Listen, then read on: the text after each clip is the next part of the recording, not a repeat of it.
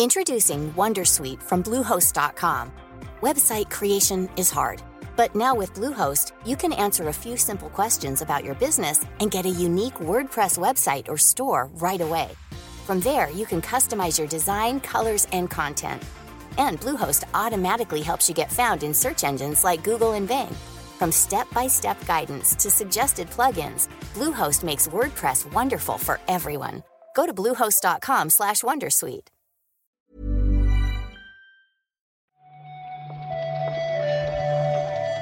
Buenos días, bienvenidas, bienvenidos a esta nueva recarga activa. Hoy es jueves 21 de septiembre y esto significa, Víctor, que empieza el Tokyo Game Show. Gracias a Dios.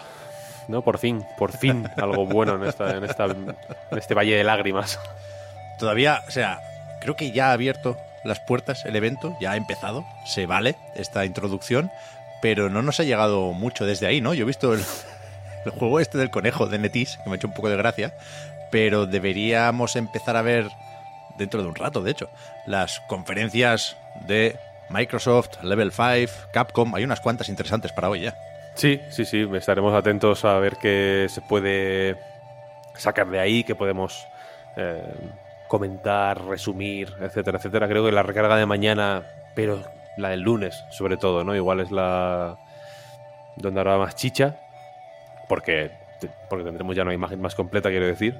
Hmm. Eh, va a ser interesante. De momento, a ver, tenemos el Final Fantasy. Eso te iba a decir, que no hemos ido a Tokio, Japón, pero tú sí pudiste jugar a la misma demo que están probando ahí, de Final Fantasy VII Rebirth, y hay un avance, unas primeras impresiones en la web y en las plataformas habituales del podcast Reload, porque hemos hecho una charleta y un vídeo, incluso en YouTube, con, con gameplay del juego, vaya.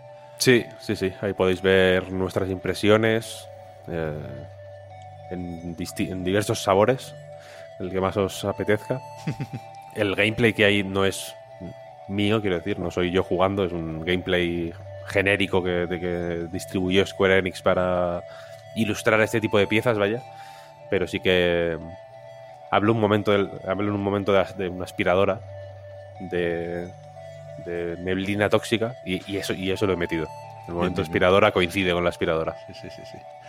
Pues eso, estaremos al loro de lo que vaya sucediendo ahí, pero eh, aunque hoy todavía no podamos traer titulares desde el país del sol naciente, sí tenemos otras cuantas noticias que comentar.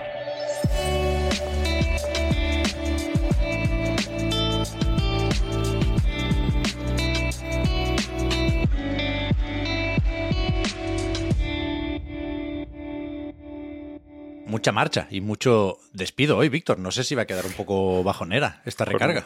Con, con mucha marcha, ¿no? Como Leticia Sabater. Sí, pero, pero mal, marcha mal. Porque, por ejemplo, resulta hemos sabido que Glenn Schofield, el fundador y la cara visible de Striking Distance, se, se marcha del estudio de Crafton. No es. eh, no sé si es tanto sorprendente como. Bueno, creo que es comentable, quiero decir, porque Scofield fue durante un- bastante tiempo pues un, una- un portavoz que creo que iba un poco más allá del marketing, ¿no? De, de Callisto Protocols. Él daba al menos o quería dar la impresión de estar muy implicado por el- con el proyecto, lo veía como algo muy suyo, ¿no? Da la sensación.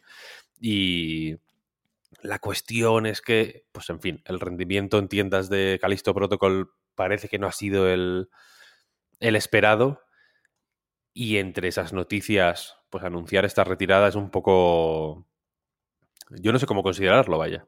Ya, ya, yo creo que va a cambiar un poco Striking Distance, que quieras que no, ahora tenía cierta pinta de estudio de veteranos, porque lo que se presentaba es este Glenn Schofield haciendo el sucesor espiritual de Dead Space, que también Mm. era suyo cuando estaba en Visceral, ¿no?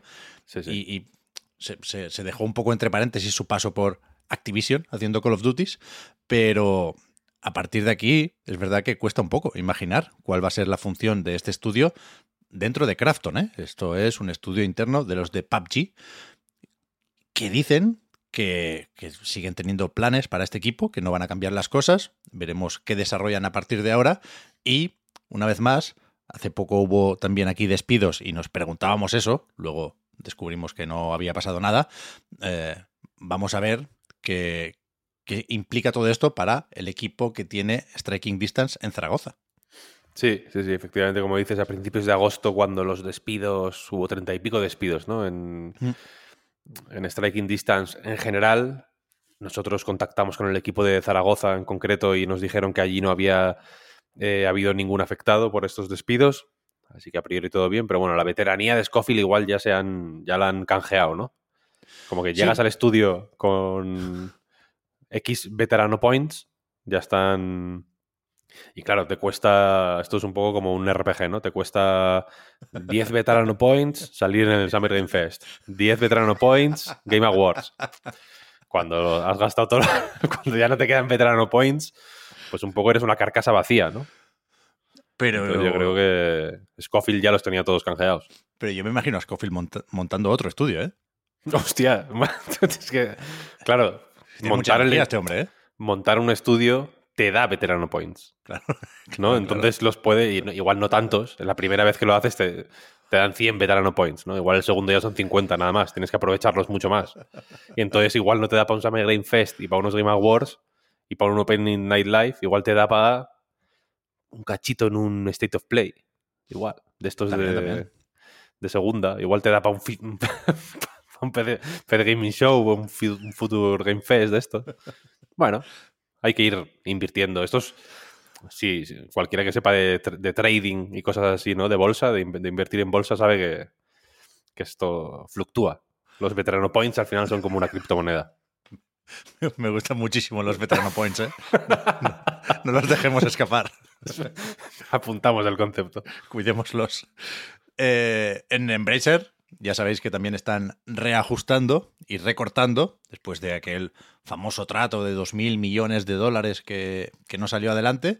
Y yo te diría que, que empiezan a despedir gente en estudios que uno podría pensar que eran intocables, ¿no? Si tiene el Embracer Group todo lo que tiene y aún así eh, se acaban anunciando despidos en Crystal Dynamics, los de Tomb Raider, donde Sí. no van a despedir, ¿no? Sí, sí. Está la nueva tanda de reestructuraciones, por utilizar su, su jerga, jerga. Recordemos que reestructuración quiere decir eh, soltar lastre, básicamente. Eh, afectan, como dices, a Crystal Dynamics.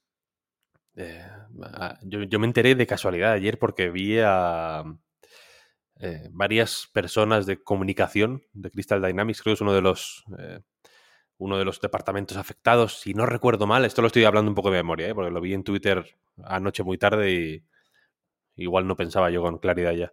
Pero creo que era como comunicación, recursos humanos, IT, eran departamentos que no parecían estar eh, estrictamente relacionados con el desarrollo, ¿no? Eran más eh, cosas, eh, pocos, departamentos satélite, por decirlo de alguna forma, y Crystal Dynamics, de hecho, publicó un comunicado ayer eh, diciendo que están ya buscando maneras de recolocar a esta gente en otros estudios, quiero decir, o sea, de, dirigirles en la dirección de otros estudios cuanto antes, y de hecho animaba- animaban a, a otros, a otras compañías a que si tienen o sea, puestos abiertos en esos departamentos, que no duden en, en enviarles la información, creo que ponían hasta un email, que era como people arroba Crystal Dynamics.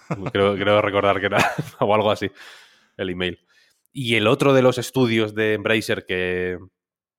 De, de la gran familia Embracer que ha sido. que pues que ha tenido despidos es Bimdog. Que es.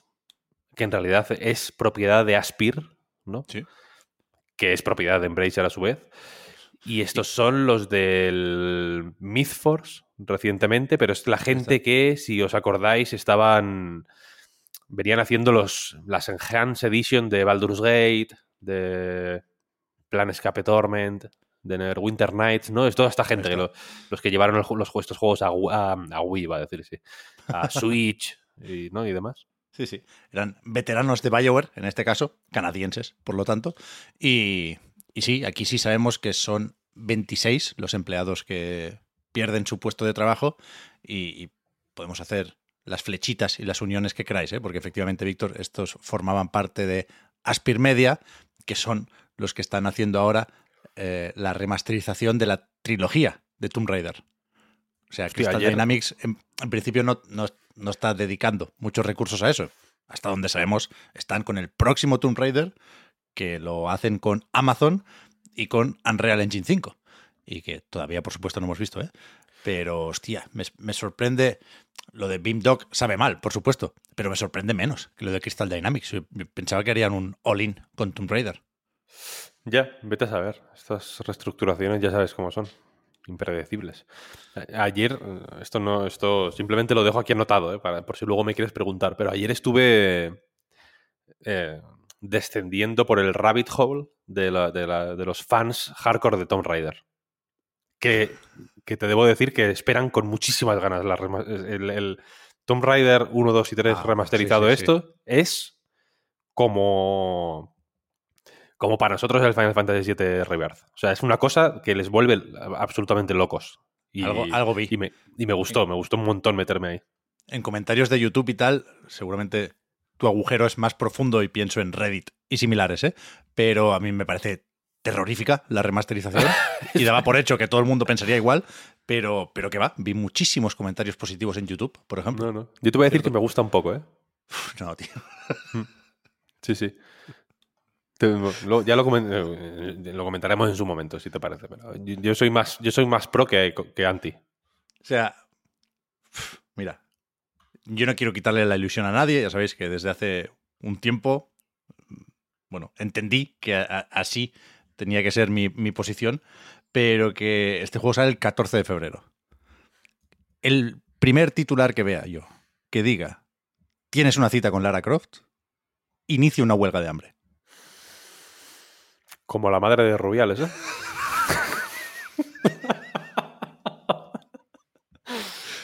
sí, sí, sí, sí, sí. No está bien, esa remasterización no está bien. Bueno, Pero lo hablaremos en su momento. Hay que se hablar de hablará, todo. se hablará. No, no, no, de esto hay que hablar, esto hay que hablar. Yo, yo voy a intentar... creo que estoy en el borde de dar la brasa, ¿eh? Con este juego. Pero ¿dónde, ¿dónde te reuniste con esos fans de Tomb Raider? Estuve, empecé por Twitter ¿Vale? eh, y luego me metí en canales de YouTube específicamente dedicados a Tomb Raider. Bien. Escuché un podcast. Hay un. Hay un podcast. Ridercast se llama. Me gusta. Sobre Tomb Raider. Solo sobre Tomb Raider. Se actualiza a menudo, ¿eh? quiero decir. Tú dirías, Hombre. un podcast de, de- de Tomb Raider igual es como los típicos blogs que tienen una entrada cada 8 o 9 meses, ¿no? En plan, hostia, ha salido un- yo qué sé, ¿no? Una nueva, y que siempre son como en plan, ha salido una, un nuevo, ¿no? El, el que era mm, director de arte de, en Crystal Dynamics hace 30 años ha sacado, ha publicado en Instagram una foto de un artwork, ¿no? Es como, wow. Pero no, no, no, son, son muy constantes, muy, mucha pasión por Tomb Raider, ¿eh? Tengo que decir. Hombre, es que son, son muy de celebrar los aniversarios, la gente de Tomb Raider. sí, eso es Ahora verdad. había uno, que, ¿qué será? ¿El 20 aniversario ya? Bueno, no sé, ¿De había un número- Raider? Sí, había un número más o menos redondo y era una celebración legítima y guay, ¿no? Que había un- una figura más o menos grande y chula con Lara disparando a los velociraptores esos. 25 mínimo, ¿no? O sea, quiero decir, es un- Tanto que va, hombre. más viejo que la, que la tarara, ¿no? ¿Sí? En la Sí, época de Saturn. del, noven- igual de- sí, del sí, 96, tío. Del Sí, sí, sí. 96. Hace- Va más para 30 que para 20. desde ¿Verdad? eh? Pues eran 25, sí. Hostia, Sí, sí, sí. Fíjate. brutal. No me extraña. Yo, ya- yo- ya está. yo me he convertido en estos, en estos dos minutos que llevamos hablando de esto. me- ya, ya soy talibán de Tomb Raider. Eso iba a decir, apunta, veterano points y Veterano hacer un podcast de Tomb Raider. Estoy apuntando, estoy apuntando. Saco el Pilot. Pilot V5 azul. Veterano Points. Realmente no hay ni una noticia buena hoy, porque tenemos aquí también que Wordless se retrasa al 21 de noviembre. Estaba para principios de octubre, creo recordar, y realmente se entiende, ¿eh? da mucho miedo el, el mes que viene, si eres un juego que, que busca fecha y busca hueco. Joder, ya te digo, parece que no. Dan mucho miedo todos los meses. Este año es un survival. Para muchos juegos será un, es un vergel, ¿no? De, de- de gente con hambre de jugar a todo, pero para muchos otros es un survival horror, ¿no? En realidad, poner una fecha, porque te, si caes bien, caíste bien, pero si caes mal, y este año tengo la sensación de que muchísimos juegos han caído mal, Ya ves. ni existes. No, cero reseñas en OpenCritic. Hay muchos juegos bastante importantes, si me preguntas a mí, que han caído en ese saco de las cero reseñas. ¿eh? Que, que habrá que hablar de eso también. Ya ves. No hablamos ya de concurrentes porque, porque eso es otro tema. Pero la cuestión es que Warless, efectivamente, este debut del estudio de Barcelona eh, No Name, se llama, No Name Studios, eh, se mueve un poquito, se medio entiende el desarrollo cuando hablamos con ellos para el podcast hablar, el desarrollo estaba muy avanzado, entonces entiendo que esta, este retraso pues apunta más efectivamente a, a, mm, recolocar el juego en un momento en el que quizás se le pueda prestar más atención, ¿no? O, o el viento les sople un poco más a favor, más que a estrecheces en el tiempo, ¿no? Eh, Que tienen para, para terminar de pulirlo, etcétera, etcétera. Supongo que aprovecharán estos, estas semanas extra para terminar de darle los últimos retoques. Y yo insisto en que, bueno, a todo el mundo, eh, si queréis escuchar el, el podcast hablar, eh, lo tenéis en Patreon y lo tenéis también un extracto en, en abierto, en, en Spotify, Apple Podcast, etcétera, etcétera. Pero a ti en concreto, Pep, yo creo que este te va a molar. Creo que este te va a molar porque es muy obsesivo, es muy de... mm, muy de, de- Es un juego de acción por turnos. O sea, hay parries, hay combos, hay, es, como un hack and slash por turnos, podemos decirlo, que es una combinación muy, muy mm, llamativa, yo creo. Y es muy de obsesionarte con hacer perfecto tal combate y hasta que no lo haces no, no te vas de ahí y- y mola mucho. Y encima, según me comentaste, está desarrollado en parte por la única persona que se ha pasado el desafío 6 del Vanquish, así que pues La, la única Mejor que mejor. yo conozco en persona. Así es. Sí, sí. Y lo he- lo he probado un poco el Wordless, ¿eh? Y es verdad que es muy chulo. Hmm. Sí, sí. Estaremos atentos a el resto del juego. Ese 21 de noviembre también a nosotros nos va bien, ¿eh? Lo de espaciar los lanzamientos, que efectivamente, como decías, Víctor, en este caso es una decisión estratégica, vaya, de, de calendario.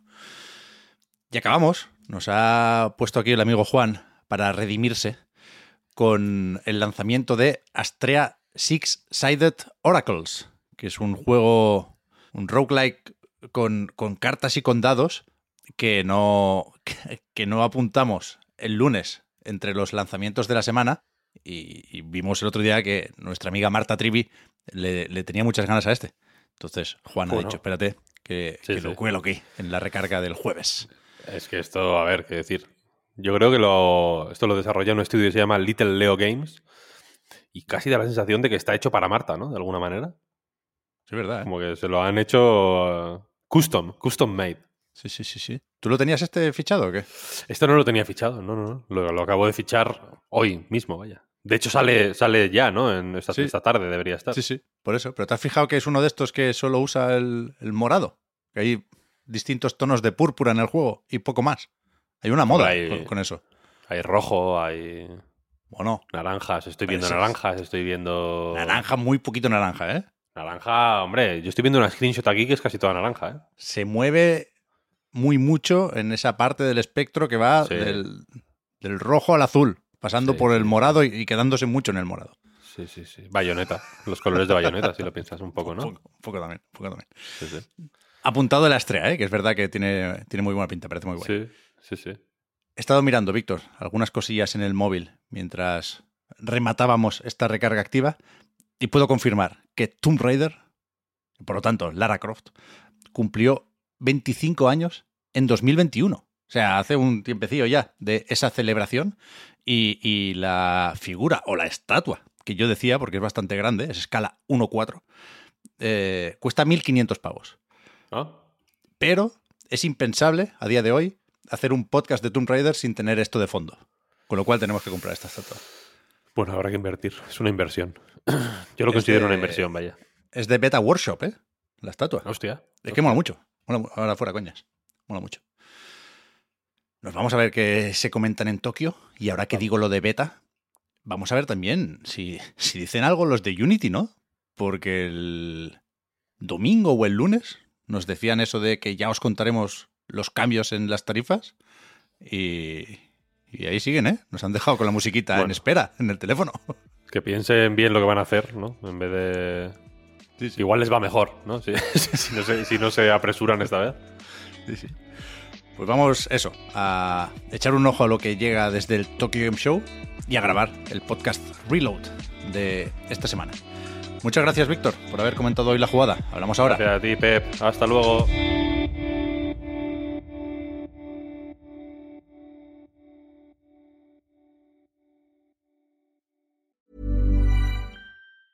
Hey, I'm Ryan Reynolds. Recently, I asked Mint Mobile's legal team if big wireless companies are allowed to raise prices due to inflation. They said yes. And then when I asked if raising prices technically violates those onerous two year contracts, they said, What the f are you talking about, you insane Hollywood ass?